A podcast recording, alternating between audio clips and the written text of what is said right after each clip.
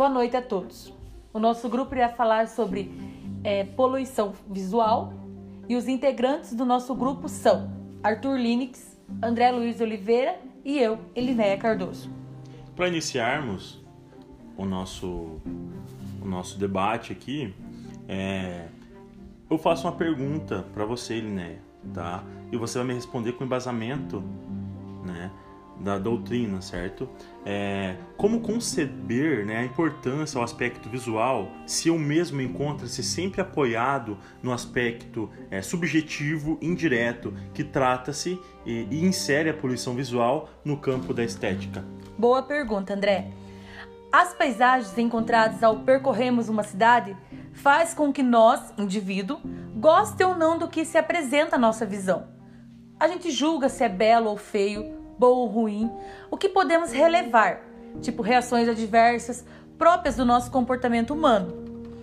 A poluição visual ela tem estado sempre à deriva ou na periferia dos debates na busca da qualidade ambiental, na pesquisa e, consequentemente, no entendimento da população. Silva, em seu livro 2006, fala assim: ele afirma que a paisagem urbana é a roupagem com que a cidade se apresenta a seus habitantes e visitantes. Então, é, Campos também, né, em seu livro publicado ali no ano de 2006, em uma tese de mestrado, é, ele descreve aspecto é, do estudo científico realizado em 2003 né, pelo Instituto Paulista de Estresse, é, Psicossomática e Psiconeuroimunológica, né, sob coordenação do Dr. Extras Guerreiro Vasconcelos, no qual se ratificou a importância do controle da poluição visual devido ao fato de a mesma afetar de maneira acentuada questões relativas ao estresse e causar prejuízos à saúde humana. É, verificou-se que a importância do controle e combate à poluição visual deve estar no mesmo conjunto de preocupação é, que se trata a poluição sonora e atmosférica. Ou seja, a poluição visual ela deve assumir relevância superior à estética urbana e ser encarada como fator de preocupação da saúde. A percepção das paisagens é fator de importância na qualidade ambiental que constantemente se busca para harmonizar a perpetuação do homem no mundo. Essa qualidade visual almejada na cidade se percebe através da capacidade que o indivíduo tem em decodificá-la. Segundo a pesquisa ainda, é, são muitos fatores que se constituem como agentes causadores de poluição e proporcionadores de estresse a saber, né? Elinéia, explica um pouco quais são os fatores que se constituem como agentes causadores de poluição visual. Então, segundo essa pesquisa de Vasconcelos, é, são muitos os fatores que, que constituem, né? A mídia externa, que seriam as placas, outdoor, letreiros, faixas, é, grafites, pichações, é, aglomerações permanentes pessoas em área restrita de cidade. Exemplo: zonas de pedestre, calçadões, aeroportos, estações de metrô. Recipiente, recipiente de lixos expostos abertamente em públicos engarrafamento de trânsito e vias expressas com deslocamento de automóveis e caminhões em alta velocidade. Vemos naquelas grandes cidades aquelas paradas, quilômetros de paradas de congestionamento, né? Favelas com deficiência, é, com deficiência na organização urbana e arquitetônica, moradores de rua alojados em viadutos e praças públicas, postes de fiação aérea, telefônica, né, iluminação, TV a cabo, então, de uma maneira, a poluição visual pode causar insegurança, assim como descaracterizar paisagens aprendidas no tempo pelo cidadão. E ainda nesse contexto, vamos a algumas é, definições sobre poluição visual na visão de pesquisadores da referida temática, referência para a formulação do conceito a ser reconhecido e adotado nesse trabalho. Os doutrinadores Minani e Guimarães Júnior pautam sua definição de poluição visual na crescente deteriorização que as cidades vêm sofrendo.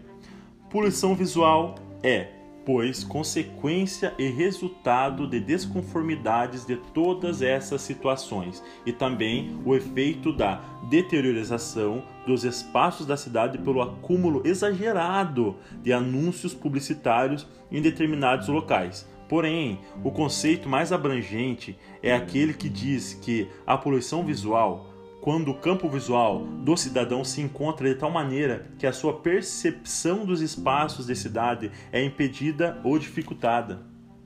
Então, e nós também temos o entendimento de Ferrara. Em 76, ele diz assim que a poluição visual é a negação do elo entre o usuário e a paisagem. Em termos informacionais, poluição visual urbana é um significado determinado pela impossibilidade que o usuário encontra para apropriar-se do espaço urbano e usá-lo. Poluição é o significado de um ruído entre o ambiente urbano e o usuário. Poluição se opõe, portanto, ao significado e ao ambiente urbano planejado, enquanto sistema de comunicação.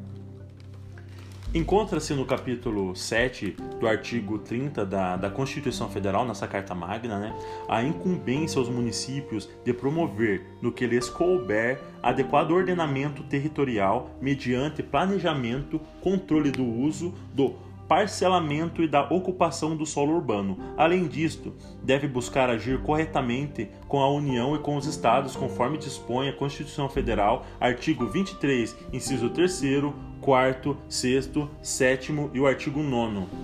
É, alguns municípios, através de uma legislação específica, assumem a responsabilidade em buscar o combate à poluição visual, desenvolvendo ações principalmente quanto à regulamentação de publicidade em espaços públicos. Falando de Ortigueiro, o município de Ortigueiro, por exemplo, ele cuida da aparência da cidade em uma lei complementar, a número 33 de 2003, que dispõe sobre o Código Tributário Municipal e a ordem, normas gerais do direito tributário aplicáveis ao município de Ortigueira, né?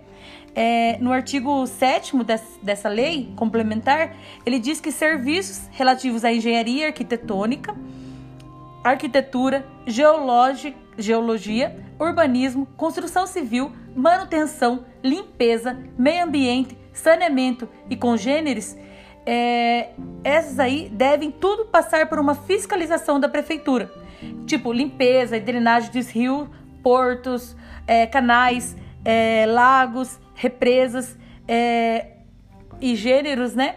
Deve tudo a prefeitura cuidar do dessa ambiente público. É, também diz também nessa lei sobre os imóveis, as chaminés, as piscinas, parques públicos, jardins, é, manutenção e conservação de vias e logradouros públicos.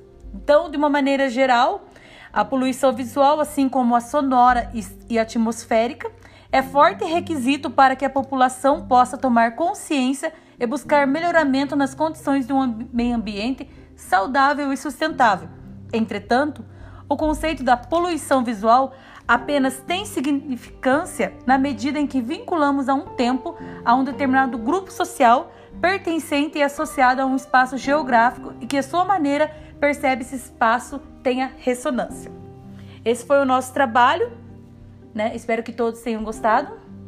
E desejamos a todos uma boa noite. Obrigado.